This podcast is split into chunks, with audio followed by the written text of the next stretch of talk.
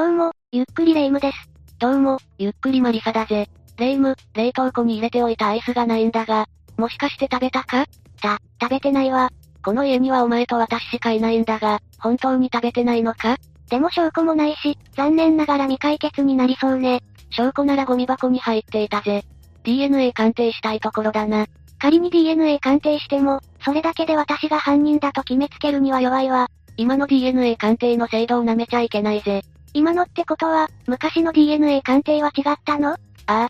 昔は精度も低いし、古すぎる結婚なんかは断定できなかったんだ。そのせいで明らかに犯人である人物を捕まえられなかった事件もあったんだぜ。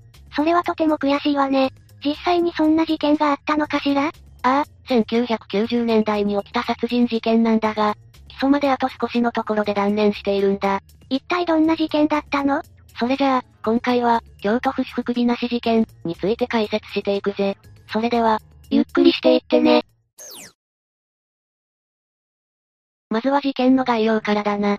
事件発覚は1995年4月29日で、発見者は京都府福知山市に住む男性だ。男性はその米駅から車で離れた船井郡和地町に山菜採りに出かけたんだが、川岸で女性の遺体を発見したんだぜ。男性は最初遺体だと思わず、マネキンが捨てられていると思ったそうだ。マネキンと遺体を勘違いしたの男性が勘違いするのも無理はないぜ。遺体には頭部と両腕がなかったんだからな。恐ろしいわ。でも、男性は本物の死体だってどうして気づいたの？そもそもマネキンが捨てられていることを疑問に思い、近づいて確認したんだぜ。そこでようやく、マネキンじゃなくて遺体だと気づいたんだ。男性はすぐに通報して、警察の捜査が始まったんだ。遺体となった女性は腐敗は少なくて、現場には血痕も残っていなかったぜ。頭部と腕を切って、血が流れてしまったのかしら？その通りだ。警察の調べで、被害者は主婦の田中久美子さんだと判明したぜ。田中さんは当時44歳で、兵庫県三田市の病院でパートをしていたんだ。警察は遺体の状況から殺人事件として扱い、そのべしに捜査本部を設置したぜ。まず、現場周辺の捜査と、関係者からの証言を集め始めたんだ。頭部と両腕を切断するなんて、一体何があったのかしら？田中さんは鳥取県米子市で定時制高校に通いながら、看護師の資格を取得したぜ。卒業後は、同市内の病院に勤務していたんだ。夫との出会いは三田市内の成人式で、彼は自動車学校に勤めていた男性だったぜ。結婚後、田中さんは兵庫県三田市に移り住んだぜ。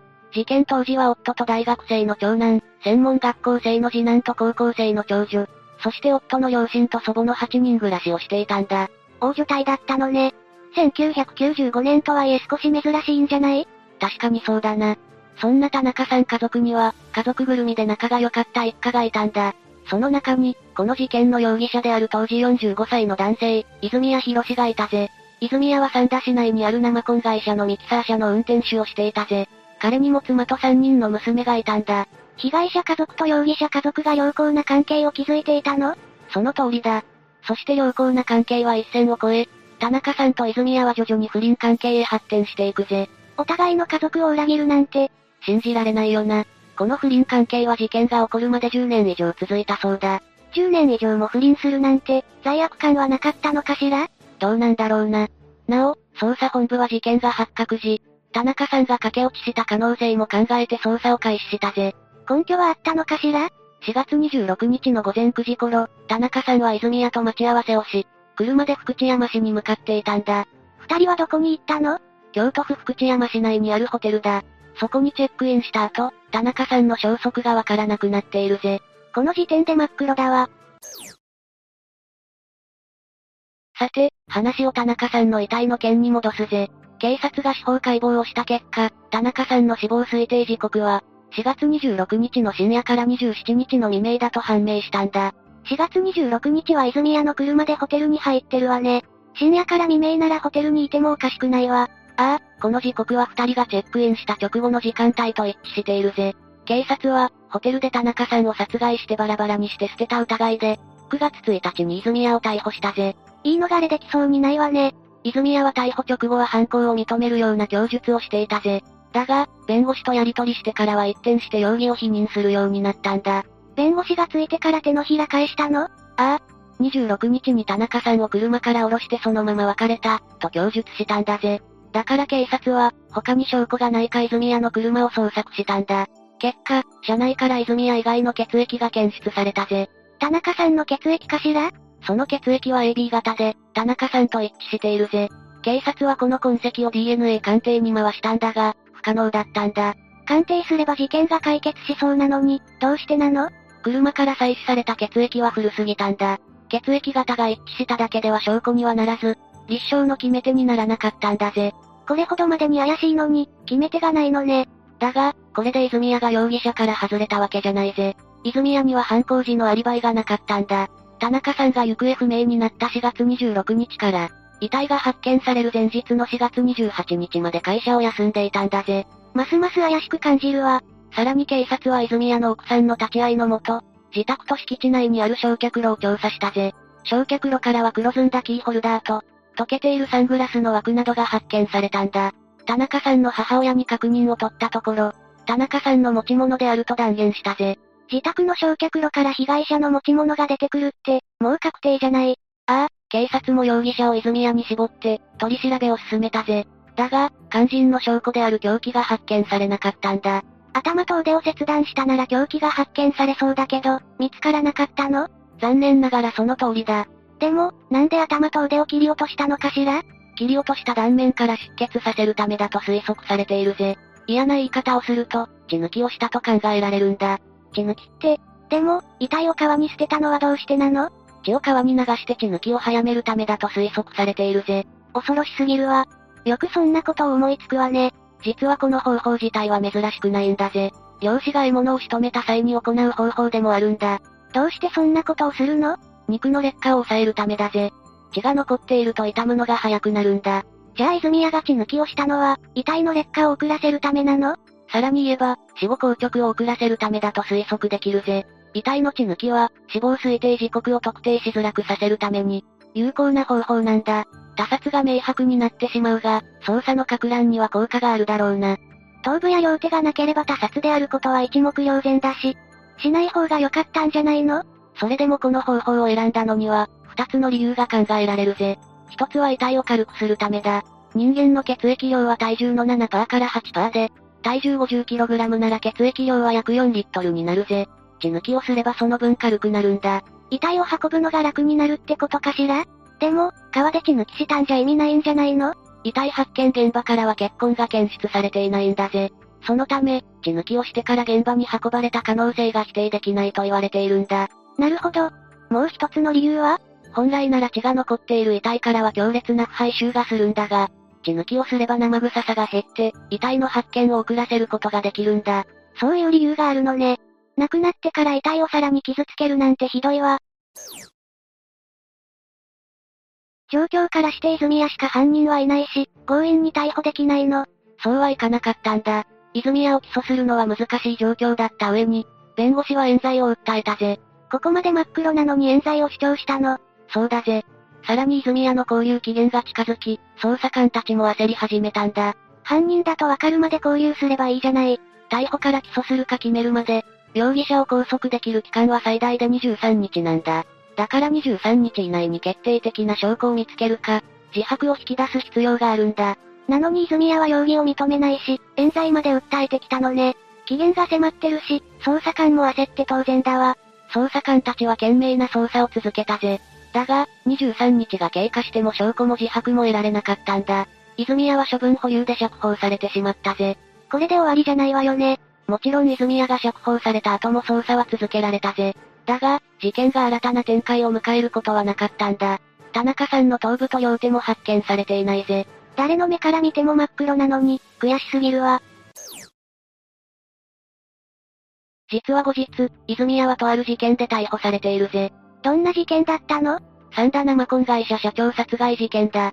田中さんの事件から11年後、2006年3月17日に発覚したぜ。随分時間が経っているわね。社長さんの遺体が発見されたの？ああ、兵庫県三田市にあるコンクリート工業の社長で当時42歳の、奥野勝さんが市内の竹林で遺体となって発見されたんだ。奥野さんは絞め殺されたと考えられており、警察は翌日の3月18日にこの会社の役員の泉谷を殺害容疑で逮捕したんだ。泉谷はこの時、55歳になっていたぜ。泉谷も年を取ったわね。でも、どうしてすぐに逮捕されたの？泉谷は奥野さんを殺害して自殺に見せかけようとしたんだが、偶然現場に立ち寄った社員が異変に気づいたんだ。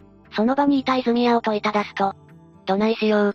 奥野を殺してもうた、と自供したぜ。社員はすぐに110番通報し、泉谷は現行犯で逮捕された。今度はちゃんと罪を認めて逮捕されたのね。それにしても、奥野さんは周囲から恨まれることでもしていたの？いや、奥野さんは人当たりが良い性格で、周りからの信頼も厚い人だったぜ。どうしてそんな人を手にかけたのよ？泉谷が奥野さんを殺害した理由は二つあるぜ。一つは奥野さんを辞任に追い込んで自分が社長の座につくことで、もう一つはお金だったんだぜ。絵に描いたような動機だわ。地位とお金のためだけに奥野さんを殺したのね。コンクリート工業は奥野さんに対して、約2億5千万円の保険をかけていたからな。それは大金だけど、人を殺してまで欲しがるものじゃないわ。そうだな。だが泉谷はまず奥野さんを辞任するように追い込んでいたんだ。いろいろ計画していたようだけど、そんな簡単に辞任させられるのかしら？実はこのコンクリート工業には使途不明金があったんだ。泉谷はこの使途不明金に目をつけたんだぜ。その証拠に、事件直前に泉谷主導のもと、奥野さんを問い詰める集会が開かれているんだ。その時疑われたのが40代の女性事務員だったんだぜ。奥野さん本人じゃなくて、事務員の女性が疑われたの？この女性は奥野さんと愛人関係で、会社を裏で牛耳っていたんだ。証拠はあったのかしら？彼女は会社のお金約300万円を横領したことがほぼ確定していた上に、会社の口座から数百万を引き出し、奥野さんから預かっていたお金を横領したとの疑いもあったんだ。これまた真っ黒だわ。だが、女性は、知らない、と言い続けて自供することもなく、確実な証拠も見つけられなかったぜ。結局、この事務員の女性はお咎めなしで終わったんだぜ。誰も強く咎めなかったの？なんせ社長の愛人だからな。社長である奥野さんも他の社員も強く言うことができなかったんだ。確かにこれからも働く会社で社長の愛人を責めるのは難しいわね。結局この件は奥野さんが責任を負うことになってしまったんだ。奥野さんは泉谷を主導に周りから責められ、強制的に隕石辞任をさせられることになってしまうぜ。泉谷の計画通りという感じだわ。その通りで、泉谷の計画通りになってしまったんだ。しかも事務員の女性と泉谷には何らかの関係があったのか。本件の前日に事務員の女性とその元夫、そして泉谷の3人がファミレスで話し合っていたことが判明しているぜ。女性の元夫まで関わっていた可能性があるのね。何を話していたのかしら？会社と多額のお金が欲しい泉谷と、横領発覚を恐れた事務員の女性が、社長を殺害する計画を立てていたと推測している人もいるぜ。ファミレスでそんな会話をするなんて怖すぎるわ。奥野さんは計画に気づいていなかったのかしら？実はこのファミレスでの密会が行われる数日前、奥野さんから、使途不明金の全てを組合支部で明らかにしたい、という申し出があったんだ。事務員の女性の犯行だと分かれば、奥野さんを追い込むことが難しくなると考えた泉谷は、奥野さんに、女性事務員のこともあるし、二人きりで話そう、と持ちかけたぜ。奥野さんは泉谷に不信感を覚えたようだ。奥野さんは妻と信頼していた社員に、二人きりで話そう、と言われたことを相談しているぜ。奥野さんだって黙ってやられるわけじゃないわよね。ああ、この話を聞いた妻と社員は奥野さんに。泉谷は本当に何をするかわからない。命が取られてもおかしくはない。二人きりで会わないように、と警告したぜ。だが最終的に、奥野さんと泉谷は二人で会うことになったんだ。それで奥野さん殺害の事件に発展したのかしら？そういうことだ。逮捕後の泉谷はどうだったの？泉谷は後半でも反省の色を見せなかったぜ。虚偽の答弁を繰り返し、真実を語ることはなかったんだ。人を殺害しておいて反省もしないなんて、人間とは思えないわね。そうだな。ファミレスでの密会の他に、この会社に勤めている社員の引き出しから、社長が自殺後の会社運営マニュアル、という書類も発見されていて、共犯者がいる可能性が極めて高いとされているんだが、裁判では泉谷単独の犯行だと確定したぜ。そんなマニュアルが発見されたのに単独犯だと認定されたのね。さらに犯行の前に事務所に設置してある、防犯カメラのテープが抜き取られており、計画性があると判断されたんだが、泉谷は犯行動機について真実を語らず、明確にすることもできなかったんだ。事務員の女性はお咎めなしだったのかしら？共犯者として疑われた事務員の女性は別件で、逮捕されて取り調べを受けたが、この事件の真実を話すことはなかったぜ。こうして泉谷は2007年の3月20日に神戸地裁から、懲役15年の実刑判決が下されたんだ。たった15年の実刑なの。悔しいがその通りだ。もし最初に紹介した田中さん殺害事件の真相がわかれば、泉谷の罪はさらに重くなっただろうな。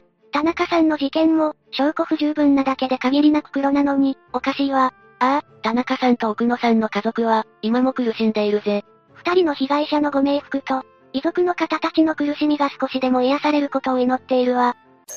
以上が、この事件の内容だ。